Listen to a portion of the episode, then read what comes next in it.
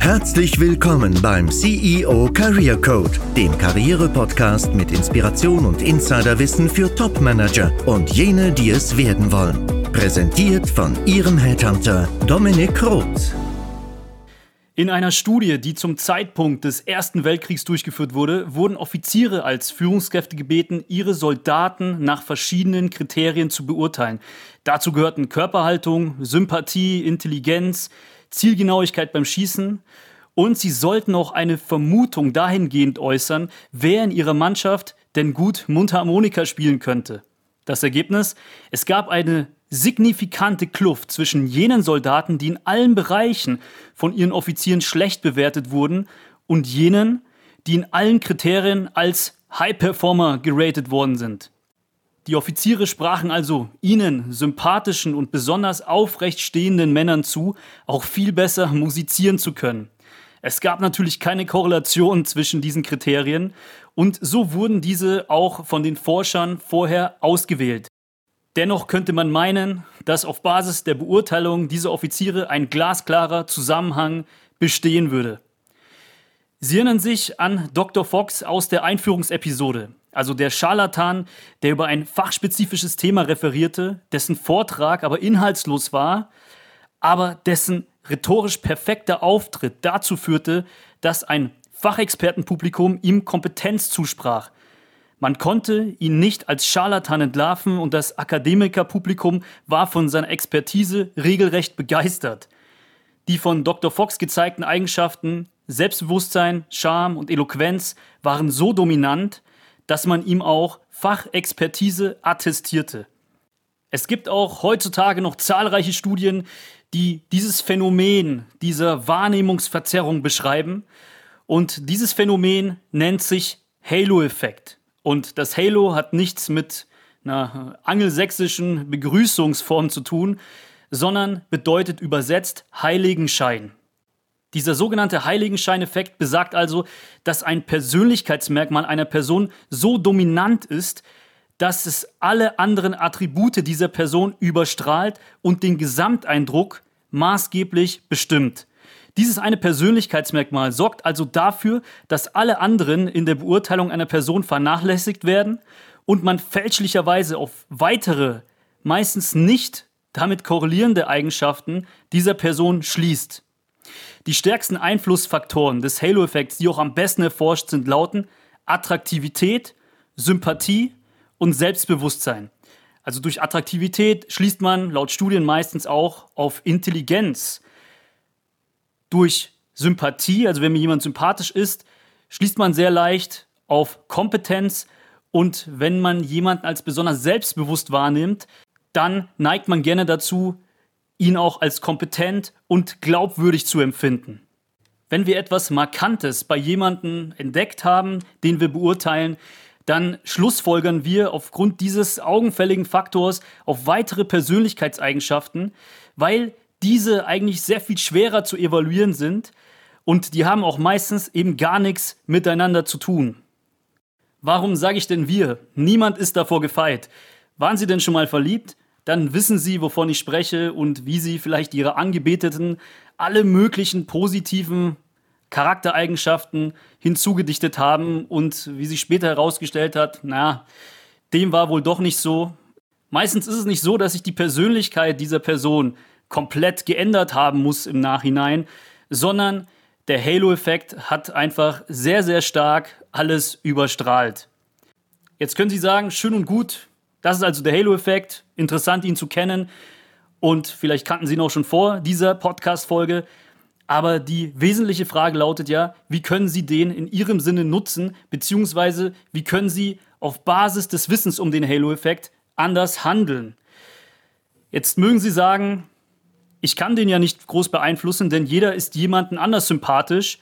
Und wenn ich nicht besonders ansehnlich bin, dann kann ich mich ja auch nicht schöner zaubern.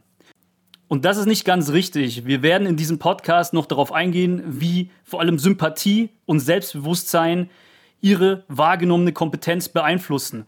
Beides ist tatsächlich steuerbar und Sie können einen Einfluss darauf nehmen, ob Sie als sympathisch wahrgenommen werden oder nicht, um bei diesem Beispiel zu bleiben. In dieser Podcast-Folge möchte ich etwas zu dem einen gut erforschten Faktor Attraktivität sagen. Dabei möchte ich über eine Studie aus den 70ern sprechen, die trägt den Titel Beauty is a Talent, sagt eigentlich schon sehr vieles aus. Und diese Studie, die wurde immer wieder wiederholt und man ist immer wieder zur selben Schlussfolgerung gelangt. Man legte Probanden sehr schlecht geschriebene Aufsätze vor und auch sehr gut verfasste Werke, einfach mit einem sehr inhaltlichen Tiefgang und die waren auch grundsätzlich sehr spannend beschrieben. Und diese wurden einfach von einer Kontrollgruppe zunächst als gut oder schlecht bewertet. Aber sobald man diese Aufsätze mit Passbildern von attraktiven und nicht attraktiven Frauen als angebliche Autorinnen versehen hatte, also man hat das einfach beigefügt, am Anfang des Aufsatzes war ein Bild zu sehen und das fand völlig willkürlich und randomisiert statt, gab es folgendes Ergebnis. Die schlecht geschriebenen Aufsätze konnten teilweise sogar eine bessere Bewertung durch eine hübsche Autorin hervorbringen als die guten Aufsätze. Das Bild hatte also den folgenden Inhalt des Aufsatzes maßgeblich beeinflusst. Wie lässt sich dieses Wissen zum Beispiel auf den Kontext der Bewerbung anwenden? Den Amis scheint diese Studie nicht so fremd zu sein, denn die haben in den angelsächsischen Formaten schon vorgegeben, dass ein Bild nicht mehr gewünscht wird. Hierzulande sind Bewerbungsbilder noch elementarer Teil einer Bewerbung. Wie oft haben Sie sich das schon selbst gedacht oder haben davon gehört? Der sieht aber sympathisch aus. Da lese ich gerne mal weiter. Selbst ich, der mehrere tausend Bewerbungen schon gelesen hat und wirklich für eine objektive Diagnostik ähm, nicht schlecht bezahlt wird, ich erwische mich oft dabei, wie ich genau das denke. Also Schande über mein Haupt. Bilder werden auf CVs einfach mitbewertet. Manchmal höre ich auch, wie jemand noch einen wesentlichen Schritt weiter geht und bei einem ansehnlichen Bild behauptet, naja, der ist bestimmt auch strukturiert oder der ist bestimmt sehr kontaktfreudig. Das sieht man doch schon am Bild. Also es ist grundsätzlich einfach nicht zu unterschätzen, das Bewerbungsbild beeinflusst den Gesamteindruck. Primed, also das ist der richtige Fachausdruck, Priming steckt dahinter, primet uns also beim Lesen von Bewerbungsunterlagen. Und auch im persönlichen Auftritt bzw. in der persönlichen Erscheinung tritt natürlich der Halo-Effekt auf.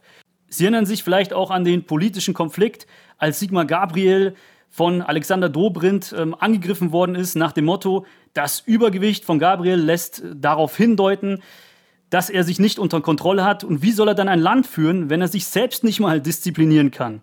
Das ist natürlich kompletter Nonsens. Der Politiker Alexander Dobrindt, der diesen Angriff äußerte, war entweder sehr primitiv oder scheint als Fuchs gewusst zu haben, dass man grundsätzlich sehr leicht von äußeren Merkmalen auf Persönlichkeit schließt und wollte eben so die Wählerschaft manipulieren. Es gibt zahlreiche Studien dazu, welche äußeren Merkmale als attraktiv gelten. Den größten Einfluss haben wir einfach auf unseren Kleidungsstil. Im Bankenbereich ist eine Krawatte noch Usus, wenn man sich im Software- oder im Lifestyle-Umfeld bewegt ist das hingegen ein No-Go bei Männern jetzt. Wichtig ist, dass Kleidung gewissermaßen kontextkonform sein muss und dass sie daran vielleicht nicht sparen sollten. Es gibt im Vertrieb so einen Leitsatz. Menschen treffen Entscheidungen emotional und rechtfertigen diese rückwirkend rational. Das soll nicht heißen, dass zum Beispiel USPs von Produkten komplett überflüssig sind, aber dass man diese eher zu eigenen rationalen Rechtfertigungen im Nachgang an einen sehr guten persönlichen Eindruck braucht, um eine Entscheidung für sich nochmal zu erklären auf einer rationalen Ebene. In meiner Tätigkeit als Headhunter gilt es, Führungskräfte für Unternehmen zu gewinnen und vor allem vorauszuwählen. Und damit ich das auch gut tun kann, halte ich immer sehr ausführliche Briefings im Vorhinein an eine Suche ab und fertige natürlich das eine oder andere Dokument an. Ich finde dann im Vorgespräch mit den von uns gewonnenen Kandidaten den Track Record ähm, raus, und gleiche diesen Track Record der Kandidaten mit den besprochenen Anforderungen des Unternehmens ab. Wenn wir dann uns in der Situation des Erstgesprächs bei dem Kunden, also bei dem Unternehmen befinden, merke ich, dass auf einmal ganz andere Aspekte der Chemie, also das ist eben in meinen Augen meistens so der Nasenfaktor, eine Rolle spielen. Und das findet wirklich auch auf oberster Unternehmensebene in der Personalentscheidung statt. Und ich dachte mir immer, was meint denn dieser Personalentscheider eigentlich, wenn er diesen Bewerber so glorifiziert, um jetzt mal bei der männlichen Form zu bleiben? Ich finde, die beiden sind sich einfach nur ähnlich oder der hat vielleicht einen ganz gut ähm, gepflegten Auftritt. Und lange habe ich das auch nicht verstanden, bis ich mich eben mit der Studienlage zu diesen Bias befasst und gemerkt habe, dass niemand davor gefeit ist und daraus abgeleitet werden kann, dass wir als Führungskräfte uns dieser Bias gewahr sein müssen, um objektiv urteilen zu können. Und auch in der Rolle als Bewerber oder grundsätzlich in der Rolle eines Verkäufers einer Idee im Zuge unserer Karriere sollten wir diese Bias im eigenen Sinne nutzen. Ich denke, Sie geben mir als Führungskraft recht. Reflektieren Sie mal Ihre Rolle und versetzen sich in eine Situation zurück, in der Sie jemanden zum Beispiel für eine Vertriebsleitung auswählen mussten. Und vielleicht dabei daran gedacht haben, naja, derjenige sollte doch besonders energetisch und extrovertiert sein. Und da neigt man natürlich sehr stark dazu, diesem Menschen, der sehr extrovertiert wirkt, auch Hartnäckigkeit und Durchsetzungsstärke zuzusprechen. Aber das ist eben nicht so. Der ist einfach nur eloquent und charismatisch und mehr nicht. Ob er einen langen Atem hat, wenn es darauf ankommt, also wenn er wirklich Resilienz zeigen soll, lässt sich nicht daran erkennen, ob er flüssig reden kann, ohne Luft zu holen. Es gibt in der Personalbeurteilung und Auswahl drei Faktoren zu differenzieren. Das erste ist die fachliche Expertise, das zweite ist der Nasenfaktor oder auch als Chemie zwischen Personen bezeichnet. Und das dritte ist das, was wir gemeinhin als Persönlichkeit bezeichnen.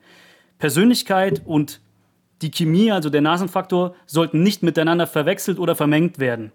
Persönlichkeit ist messbares Verhalten über verschiedene Lebensphasen weg im arbeitsrelevanten Kontext. Die Chemie wird meistens bestimmt durch zum Beispiel einen sehr, sehr guten ersten Eindruck und eben durch den Halo-Effekt. Meines Erachtens ist der Halo-Effekt der Vater aller Bias, also aller Wahrnehmungsverzerrungen im sozialpsychologischen Kontext und auch der Grund dafür, warum Social Hacks überhaupt funktionieren, also warum wir diese Wahrnehmungsverzerrungen im Sinne unserer Kompetenzwahrnehmung für uns nutzen können.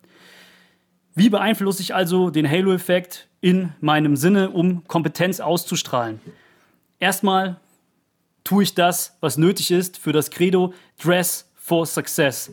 Kein Geld sparen, wenn es um gepflegtes und kontextkonformes Äußeres geht oder wenn wir über Bewerbungsbilder sprechen, die einfach gut primen sollen. Das ist so der erste Aspekt. Die nächsten Podcast-Folgen konzentrieren sich auf weitere Kriterien, die mir helfen, den Halo-Effekt wirklich in meinem Sinne auszuspielen. Und wir sprechen über die Kunst, gemocht zu werden, den perfekten ersten Eindruck zu machen sozusagen, sowie über die Rolle von Selbstbewusstsein. Denn sie können natürlich mehr tun, als nur gut auszusehen, um ihrer Kompetenz Ausdruck zu verleihen. Wenn Sie also wissen möchten, wie man Social Hacking betreibt, dann lassen Sie mir gerne ein Abo da, um nichts zu verpassen. Sie sind ja als Zuhörer hier nicht nur in der Rolle desjenigen, der Karriere macht, sondern auch als Führungskraft aktiv. Ein Fazit für Sie in dieser Rolle kann ich in dieser Podcast-Folge schon mal ziehen. Und zwar, was ist zu tun, um dem Halo-Effekt in der Personalauswahl nicht auf den Leim zu gehen? Halten Sie sich an eine Entscheidungsmatrix, beziehungsweise listen Sie ganz rational alle Auswahlkriterien untereinander auf. Nehmen Sie auch eine Priorisierung dieser Kriterien vor. So bringen Sie mehr Ratio in das Meer voller Emotionen im sozialen Kontext, wenn es dann um das Bewerbungsgespräch geht. Außerdem ist das Heranziehen eines Persönlichkeitstests immer sinnvoll, denn so werden einzelne Kriterien für sich singulär bewertet, ohne falsche Korrelation hervorzurufen. Also nur weil jemand extrovertiert ist, ist er noch lange keine gute Führungskraft oder auch kein Topseller. Setzen Sie also niemanden fälschlicherweise den Nimbus bzw. den Heiligenschein vorschnell auf, sondern seien Sie selbst die eigene Advocatus Diaboli. Ich wünsche viel Erfolg, vielen Dank fürs Zuhören und bis zum nächsten Mal, Ihr Dominik Roth.